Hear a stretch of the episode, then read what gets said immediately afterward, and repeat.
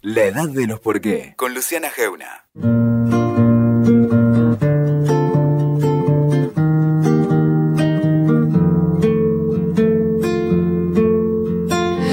La pandemia concentró y escaló a niveles inéditos la atención y la credibilidad del mundo entero sobre la medicina.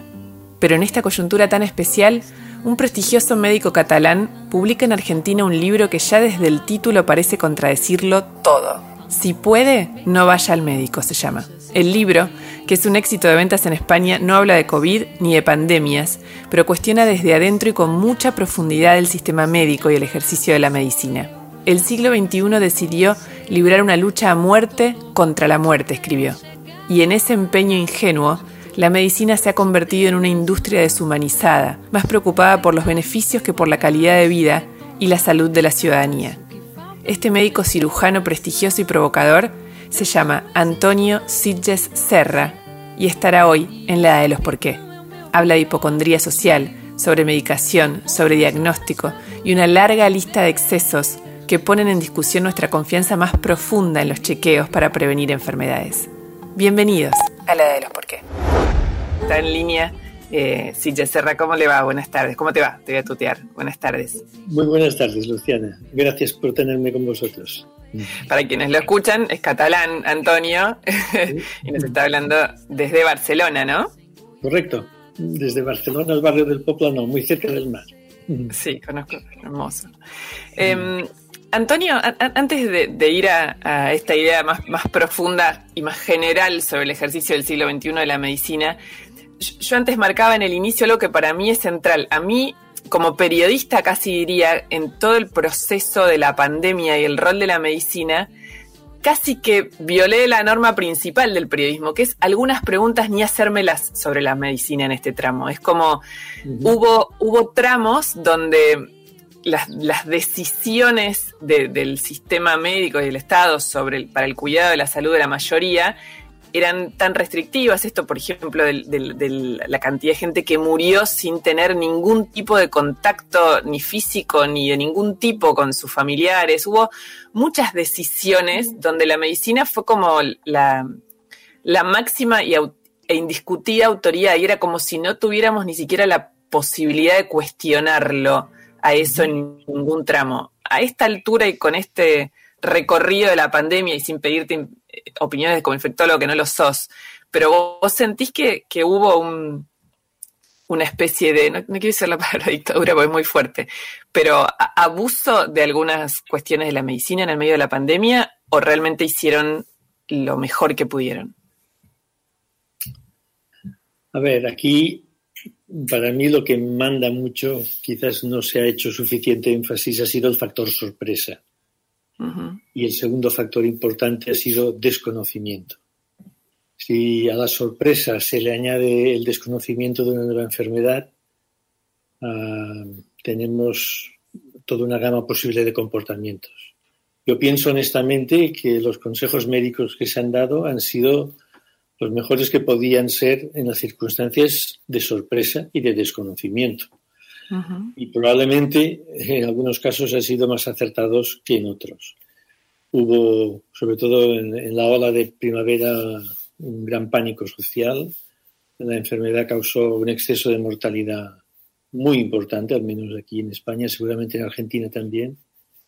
Eso disparó las alarmas y llevó a tomar eh, opciones y acciones mm, desconcertantes, la verdad, para muchos de nosotros eh, inéditas. Nunca habíamos visto algo parecido.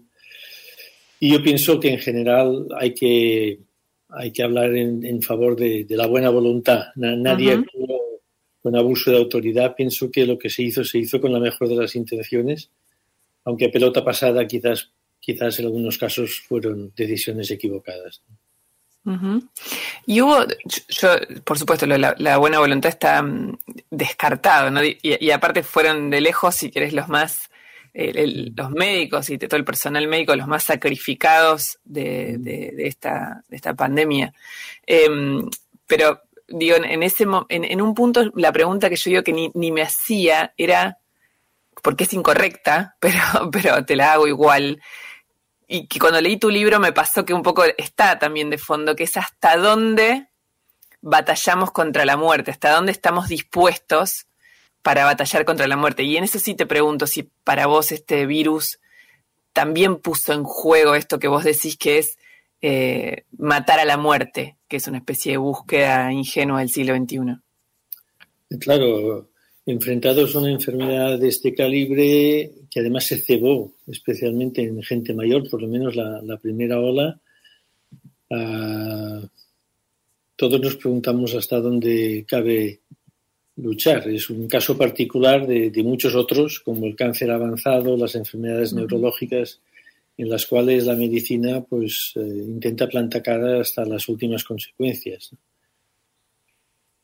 Aquí hay que saber si realmente hay que tener límites. ¿no? Por ejemplo, una de las cosas que no se ha hablado, yo creo que es un secreto bien guardado, es la mortalidad de estos enfermos que han ingresado en la UCI, que probablemente en muchas unidades está alrededor del 50%. Eso quiere decir que hemos hecho eh, mucha tarea con muy buena voluntad, pero poca eficiencia. ¿eh? Y en este sentido yo creo que el futuro nos va a enseñar a seleccionar mucho mejor a los enfermos que merecen batallar con ellos hasta el final, ¿eh? porque en muchos casos se han librado batallas inútiles eh, con enfermos que desde el primer momento estaban condenados. Por eso yo creo que desde un punto de vista ya no de recursos, sino incluso ético y desde un punto de vista científico, va a ser muy importante, y no solo en el caso que nos ocupa de la pandemia, pero en general muchas enfermedades, sobre todo en enfermos críticos, ser más selectivos en qué momento y hasta cuándo hay que, hay que luchar contra la muerte.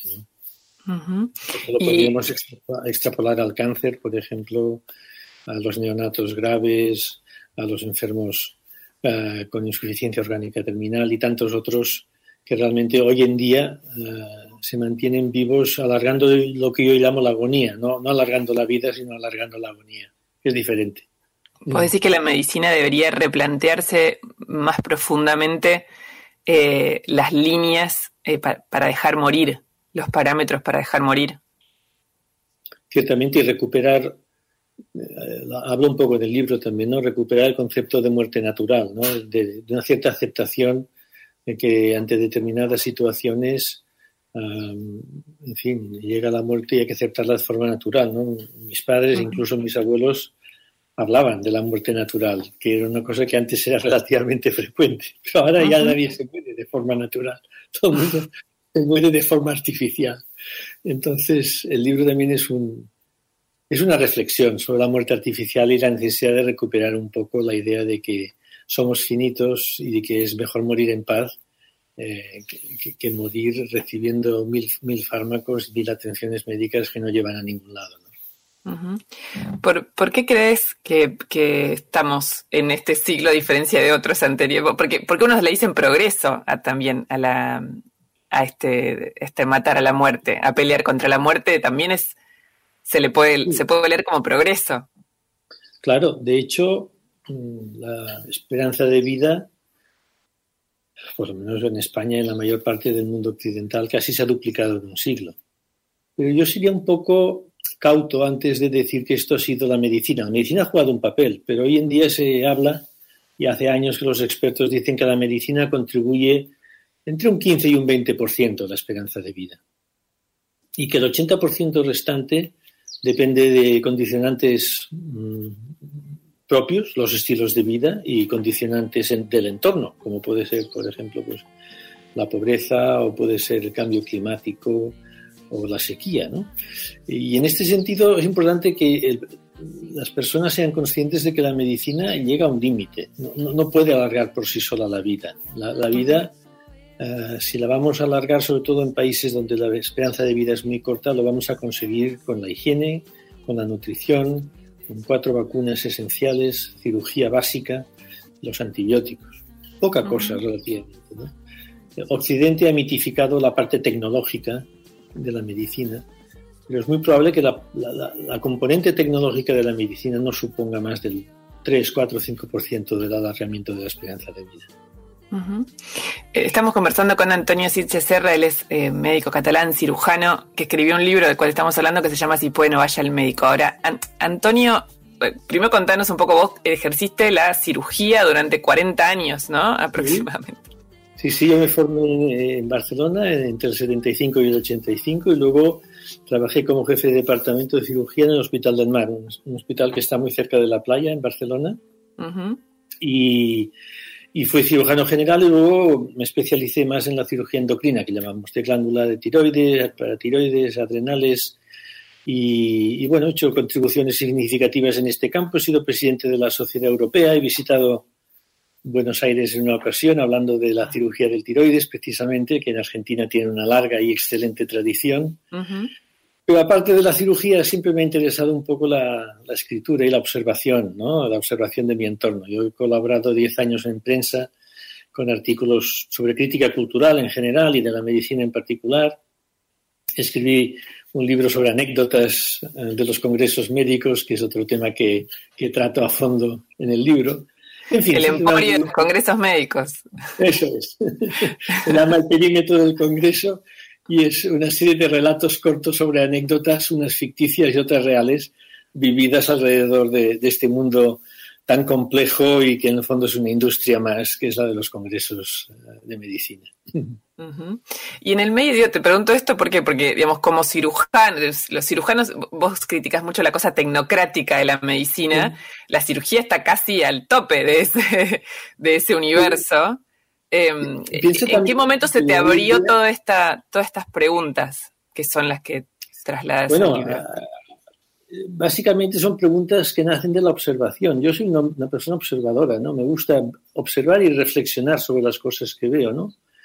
Y, una de las cosas que veo es que el gran, el gran impulso tecnológico en medicina tiene una componente industrial. ¿eh? Hoy en día la medicina es una industria, no es solo el arte de cuidar y curar, sino que ya es propiamente una industria como puede ser la automovilística o la industria turística, dijéramos, ¿no? Y entonces el, empuje industrial es enormemente fuerte y, está en inversiones muy potentes en tecnología, en medicina a distancia, en centros sanitarios, en tratamiento caro del cáncer. ¿Por qué? Porque son inversiones rentables. Hoy en día el capital no sabe exactamente hacia dónde, dirigir sus inversiones más fuertes y la medicina, hoy por hoy es un valor bastante seguro. Piensa que globalmente el gasto en medicina de forma así general casi sube un 5 o un 6% anual. Y esto desde hace muchos años y parece que va a seguir siendo así. Y claro, la rentabilidad en el sector sanitario para el capital es muy alta. Por tanto, vivimos unos, una década, dos décadas ya en la que se hace sentir muy fuerte el impacto de la industria sanitaria sobre la forma de ejercer la medicina y la cirugía. Y en ese contexto es muy difícil decir lo que es progreso y lo que es moda y lo que es hype, que dicen en, los norteamericanos, ¿no? lo, que es fashion, lo que hay que hacer porque hay que hacerlo sin que nadie realmente haya demostrado que es mejor que aquello que se hacía eh, diez años atrás. Además, el impulso tecnológico implica curvas de aprendizaje continuas. La cirugía ha ido evolucionando de manera que si la tecnología sigue adentrándose como se está adentrando, quiere decir que los cirujanos tienen que ir aprendiendo a operar de otras maneras, cosa que en general es muy peligrosa para los enfermos. Las curvas de aprendizaje es un sofisma que utilizamos los cirujanos para decir que al principio, claro, las cosas van mal porque no, sabemos hacerlo, pero luego cuando aprendemos las cosas van mejor pero mientras tanto hemos dejado atrás una estela de complicaciones. En ese sentido soy muy crítico con la adopción de, muchos adelantos tecnológicos que no han sido tales y que en cambio han, costado muchas complicaciones y vidas a enfermos realizados por médicos inexpertos y que simplemente han estado al servicio de la industria. Ahora, ¿qué es la salud, Antonio? La salud es encontrarse bien. Casi todos nos encontramos bien. Lamento las personas que están enfermas, que hay muchas y, duele la enfermedad. Pero eh, la salud no es la falta de enfermedad. La salud no es aquello que tenemos antes de ponernos enfermos, sino que es el estado normal y fisiológico de la gran mayoría de ciudadanos. Piensa que en España tenemos ya una esperanza de vida casi de ochenta y tantos años, algo más para las mujeres, algo menos para los hombres. Quiere decir que en fin, en general la gente está sana y por tanto, eh, si estás sano, no vayas al médico. Este es uno de los mensajes clave de mi libro, ¿no? Porque si vas al médico es muy probable que te hagan análisis y muy probable que empiecen a encontrarte cosas que muchas veces llevan a, pruebas innecesarias y a espirales, a espirales diagnósticas eh, cataclísmicas para los enfermos. Pero, pero eso atenta, eso que sí que se quiere la base de tu libro y lo más provocador de tu libro, atenta casi contra la, el, el, horizonte de confianza y de calma que las personas de a pie tenemos cuando te dicen, no, si te chequeas una vez por año, eh, tenés una garantía de prevención enorme. Eh, digamos, es como vos te tenés que hacer. Las mujeres. Sí.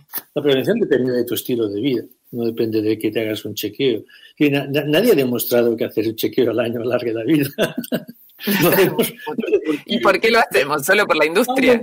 Por hipocondría social, por a ver si tengo algo, no lo sé. Ah, es una moda, es, es algo que hay que hacerse, pero nadie sabe realmente. Eh, pero a ver, te, te, interrumpo porque, porque es, es, es, de lo más polémico de tu libro. Es, digamos, aparte de hay una edad, es como los 40 años, sobre todo, es como a partir de los 40 te tenés que hacer un laboratorio por año. Eh, las mujeres tenemos una rutina de control exhaustivo y, eh, vos ponés en duda algo que también es eso, yo decía las preguntas que uno, las, incorrectas. Las mujeres casi no nos animamos a, a cuestionar eso porque el miedo al cáncer del mama, que por otra parte es tan común a, un montón de mujeres, tan cercano, no, no es algo que uno se chequea porque es algo muy extraordinario que chequeándotelo por ahí lo prevenís, sino que parece muy común. Vos en el libro ponés eso bajo la lupa y lo cuestionás. ¿Por qué? No, yo, es que hace 15 años, hace 15 años ya que sabemos que la mamografía no alarga la vida, pero el mito y la hipocondría y la ideología feminista hace pensar que haciéndose la mamografía vais a vivir más años. Pero esto es absurdo, esto no existe, esto no es verdad. La mamografía, pues, mira, necesitas aproximadamente entre 10 y 12 mil mamografías para salvar una vida. Y a cambio vas a tener falsos positivos, vas a tener angustia, vas a tener cirugía innecesaria. Y esta vida que salvas de cáncer de mama la vas a perder por otra causa, de manera que te cribes o no te cribes, vas a vivir los mismos años. ¿Te cribes ese qué es? Te, te, hagas o no te hagas mamografías, vas a ah, vivir exactamente los mismos años. A lo mejor no te morirás del cáncer de mama, pero te morirás en ictus. Esto está demostrado desde hace muchos años para la mama, para la próstata, para el cáncer de colon y además también se ha demostrado el exceso de diagnóstico que se realiza mediante la mamografía, es decir, la detección de lesiones que no tienen ningún impacto sobre la mortalidad, pero que implican revisiones, biopsias y cirugía innecesaria. Eh, la prevención del cáncer de mama no tiene nada que ver con la mamografía. Yo te voy a explicar con qué tiene que ver. A ver. Porque, las mujeres debéis cambiar el chip. ¿Por qué confiar en la medicina? No, no, no, no. Tenéis que empoderaros. Mira, los factores más importantes para tener cáncer de mama son la maternidad tardía. Ah, pero esto nadie quiere hablar, porque haremos de tener los hijos a los 34. Segundo, el tratamiento hormonal, los anticonceptivos orales y alargar la menopausia después, eh, mediante hormonas después del climaterio fisiológico.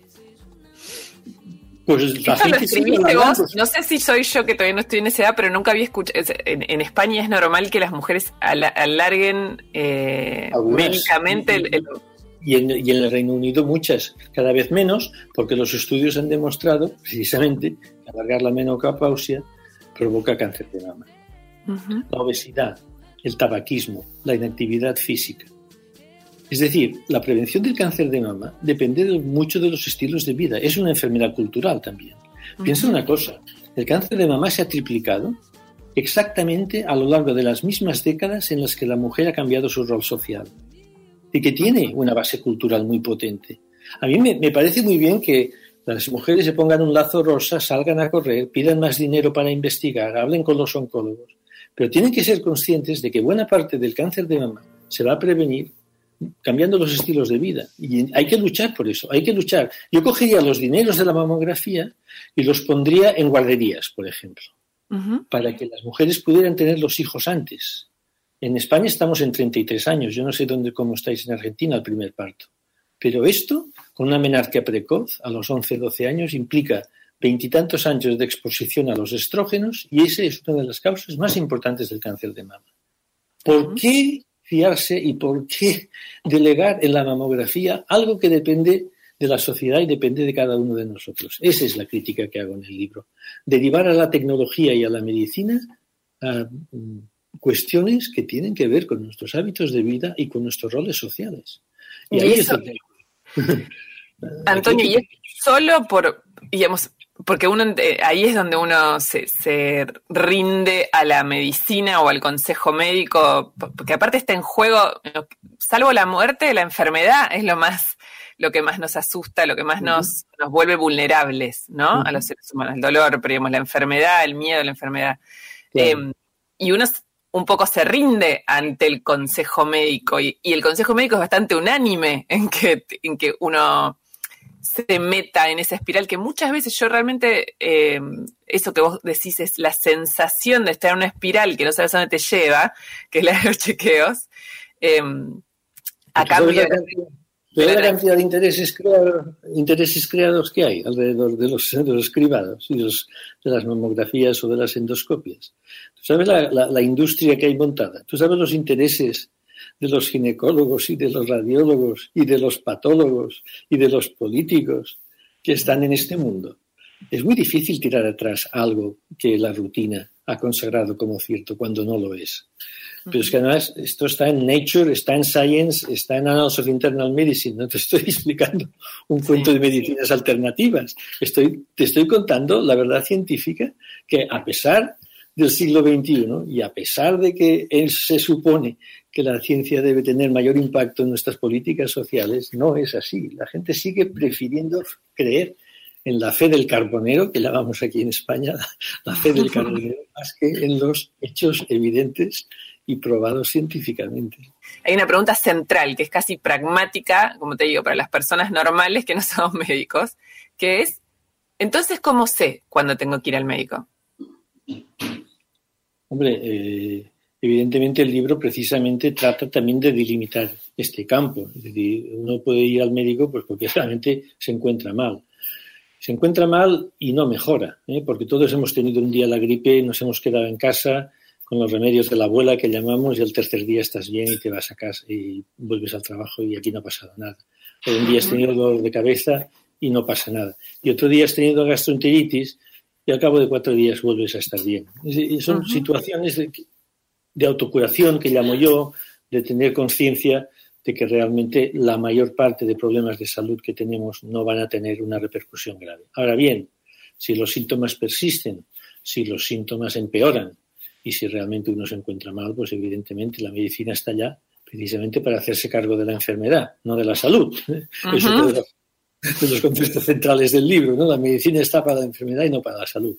Por tanto, síntomas graves, síntomas que empeoran, síntomas que no mejoran, eh, dolor, fiebre, un bulto, en fin, las cosas evidentes que hace que nosotros pensemos que podemos tener algo. Pero siempre filtrados por lo que yo llamo la, autocuración, el empoderamiento personal, en el cual uno, hombre, pues en principio ha de pensar que está bien y que las cosas van a pasar y que no va a tener más eh, más importancia, ¿no? Y, además, pues, eh, obviamente, cuando tienes una complicación aguda grave, como puede ser pues, un dolor precordial o puede ser un traumatismo grave, un accidente, en fin, mil circunstancias en las cuales obviamente la medicina ya está allá para, para curarte, ¿no? Pero si te encuentras bien, tú, Disfruta la vida. no, bueno, pero, pero eso te abre como un enorme agujero que es el de lo no sabido de lo que te pasa dentro del cuerpo. Em, digamos, y esto es una pregunta, yo no lo sé, pero, pero se supone que hay, un montón de enfermedades que pueden suceder sin darnos síntomas con este mito de hasta que es demasiado tarde. ¿Eso es así o es un mito? Hombre, eh, esto se plantea sobre todo en relación al cáncer, por ejemplo, ¿no? Sí. Y, esto, precisamente esta hipótesis fue la que en los años 70 y 80 alimentó los, programas de detección precoz. ¿Qué ha pasado? Ha pasado que la prevalencia de los cánceres invasivos no ha cambiado tanto. Es decir, no hemos sido capaces de prevenir el cáncer más invasivo, que llamamos, y sí hemos sido capaces de detectar lesiones precancerosas o cánceres pequeños que van a tener poco impacto en nuestra calidad de vida. Es lo que llamamos eh, el sobrediagnóstico. Y que la detección precoz, que era una hipótesis plausible e, e interesante, eh, los años han demostrado que no es tan así, ¿eh? porque lo que detectamos precozmente suelen ser lesiones que no van a computar en nuestra esperanza de vida. De hecho, por ejemplo, el diagnóstico de cáncer de mama invasivo, que llamamos, no ha variado tanto en las mamografías. Ha mejorado un poco el pronóstico por los tratamientos, pero la incidencia del cáncer de mama invasivo más bien ha ido subiendo, afectará a una sobre nueve o diez mujeres. Y en cambio, se nos ha disparado el concepto de carcinoma in situ, de lesiones preneoplásicas, que acarrean angustia para las mujeres que se han hecho la mamografía, que acarrean biopsias y cirugía innecesaria. Lo mismo pasó con el cáncer de próstata. Con el PSA, que era una analítica que iba a ser revolucionaria porque detectaba precozmente el cáncer, empezaron a hacerse biopsias prostáticas a mansalva, a quitar próstatas a todo el mundo, cuando en realidad hemos visto que se ha multiplicado por dos el diagnóstico, pero en cambio la mortalidad es muy parecida. Es lo que llamamos sobrediagnóstico. Es decir, aumenta mucho la enfermedad sin que conseguimos disminuir la mortalidad. Y este ha sido un poco el fracaso de la detección precoz. Por eso, mm, tanto como, como te acabo de decir, más que la detección precoz, deberíamos hablar más de prevención que de detección precoz. y ahí tiene que ver las condiciones de vida, digamos, la calidad de vida evidentemente, los estilos de vida propios y luego, evidentemente, el entorno. Si usted eh, vive cerca de una central nuclear, si tienes, si vives en un clima hiper seco y tienes problemas de suministro de agua, vas a tener otros problemas.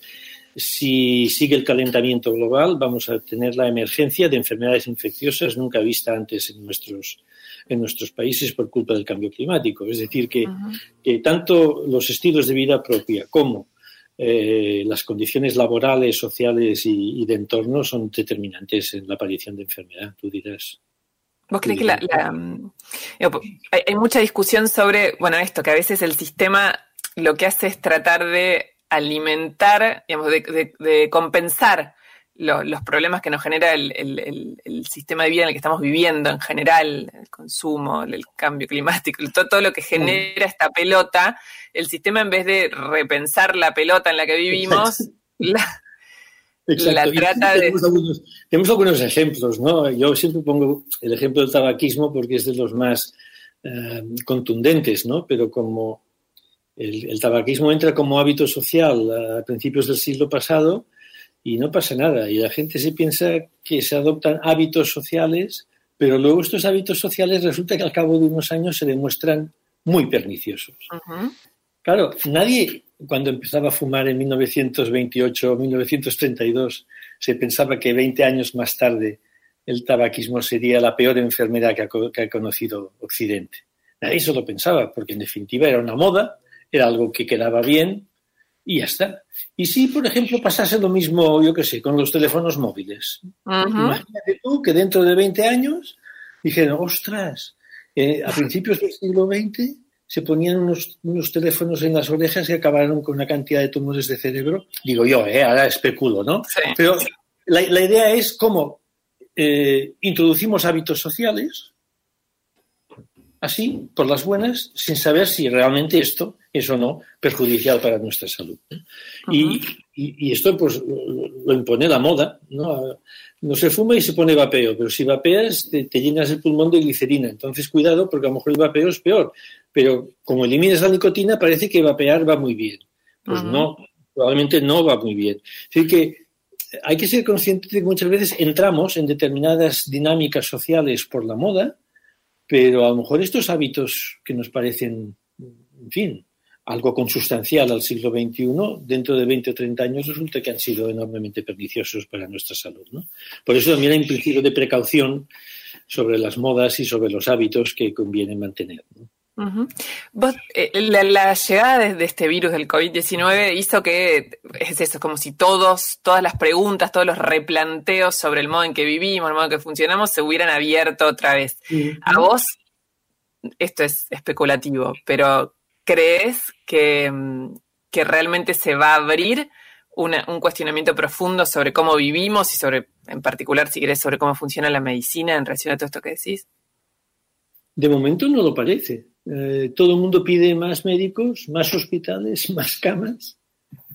Y yo no creo que este sea el camino, porque además, fíjate una cosa, eh, eh, no sé en Argentina, pero en España tenemos un sistema público y universal de salud. Sí, acá también.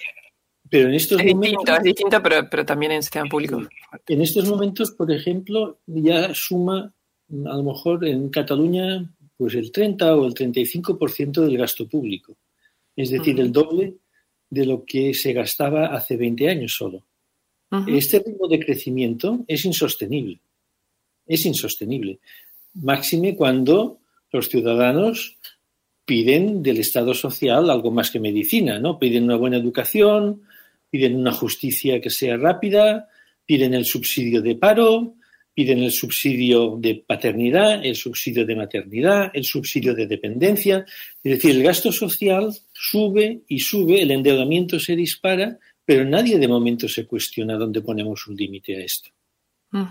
Y los propios economistas yo creo que no saben exactamente qué significa haberse endeudado, como está en estos momentos España está endeudada por 1,4 billones de euros, con B de Barcelona, 1,4 billones.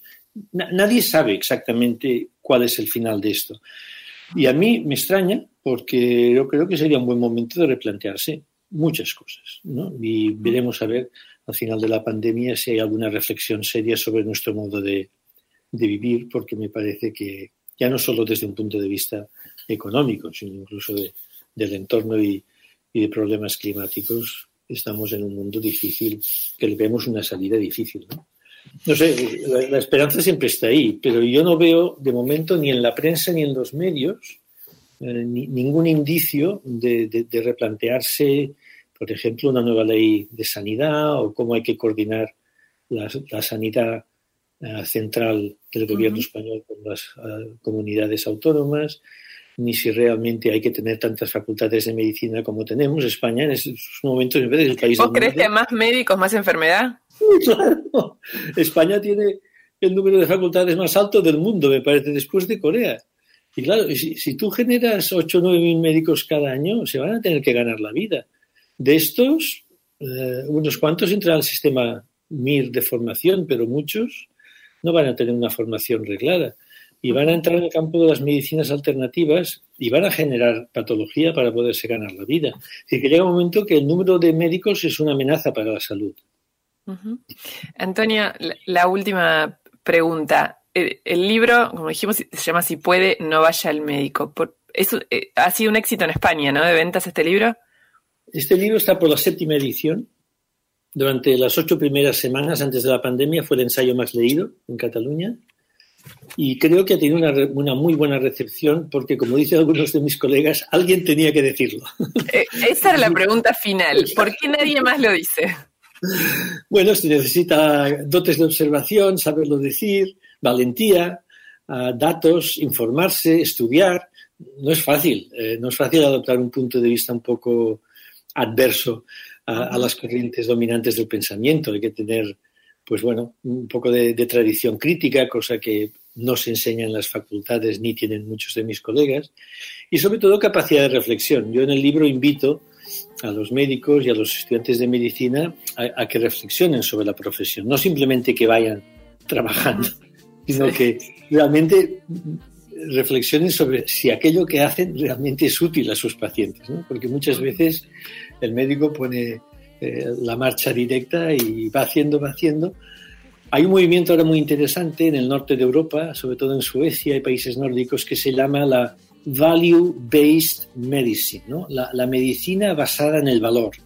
en el valor que perciben los enfermos y es un, tiene un matiz diferente sobre lo que antes llamamos evidence-based medicine, que era la medicina científica, para pasar ahora a una medicina que piensa más en aquello que realmente los enfermos ganan, no en si cumplimos o no los protocolos científicos más o menos bien, sino pensar en qué ganan los enfermos con nuestra actividad. Yo creo que este punto de vista es interesante y creo que en los próximos años este concepto de value-based medicine irá ganando terreno y animará a los médicos a, reflexionar mejor sobre lo que están haciendo. Y es un libro que además también va muy dirigido a los estudiantes de medicina, porque quiero que conozcan un poco el mundo en el que van a entrar dentro de pocos años y que no es un Con espíritu crítico. No, pero es un libro de leído para el que lo quiera leer, es súper accesible. Eh, yo, yo, lo leí y no sé nada de medicina. y lo leíste bien, ¿no? Eh, sí. Para el público profano creo que es un libro que se lee. No, no, no, por eso es extremadamente accesible, claro, y, está muy bien. Muy bien. Muchísimas gracias, Antonio. A ti, Luciana. Chao, que estés bien. Gracias. Escuchaste La Edad de los Por qué con Luciana Geuna. WeToker. Sumamos las partes.